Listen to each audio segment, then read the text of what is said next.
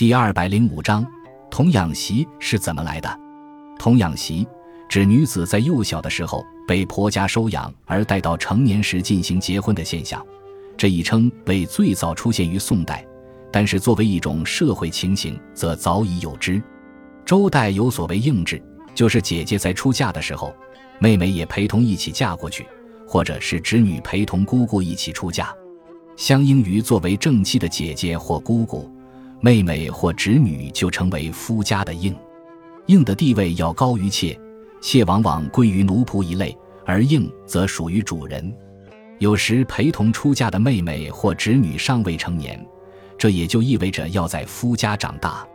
应制主要流行于诸侯和贵族之间，是血亲观念和一夫多妻制度相结合的产物。秦汉以后，一些贵戚的女儿在年幼时被选入宫中。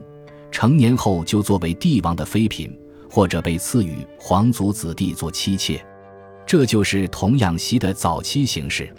后来，童养媳的现象逐渐从宫廷和贵族延至民间与平民之中，并且一度十分盛行。童养媳现象在社会上流行的原因，主要是百姓生活贫穷，加之古代的婚姻制度是女嫁从夫，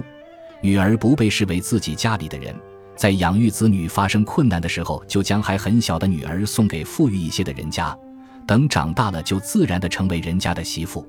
在于夫家来说，与童养媳结婚和正常的大娶相比，也可以节省很大的一笔费用。另外，古代曾有用结婚来冲喜一说，也就是在公婆或者丈夫发生重病的时候，提前娶亲，用喜气来冲掉灾气。有时男子的年龄还很小。也就找童养媳来娶亲，童养媳由于家庭贫穷，所以到夫家之后常常很受轻视，而且年龄幼小，不能给自己做主，生活往往很凄苦。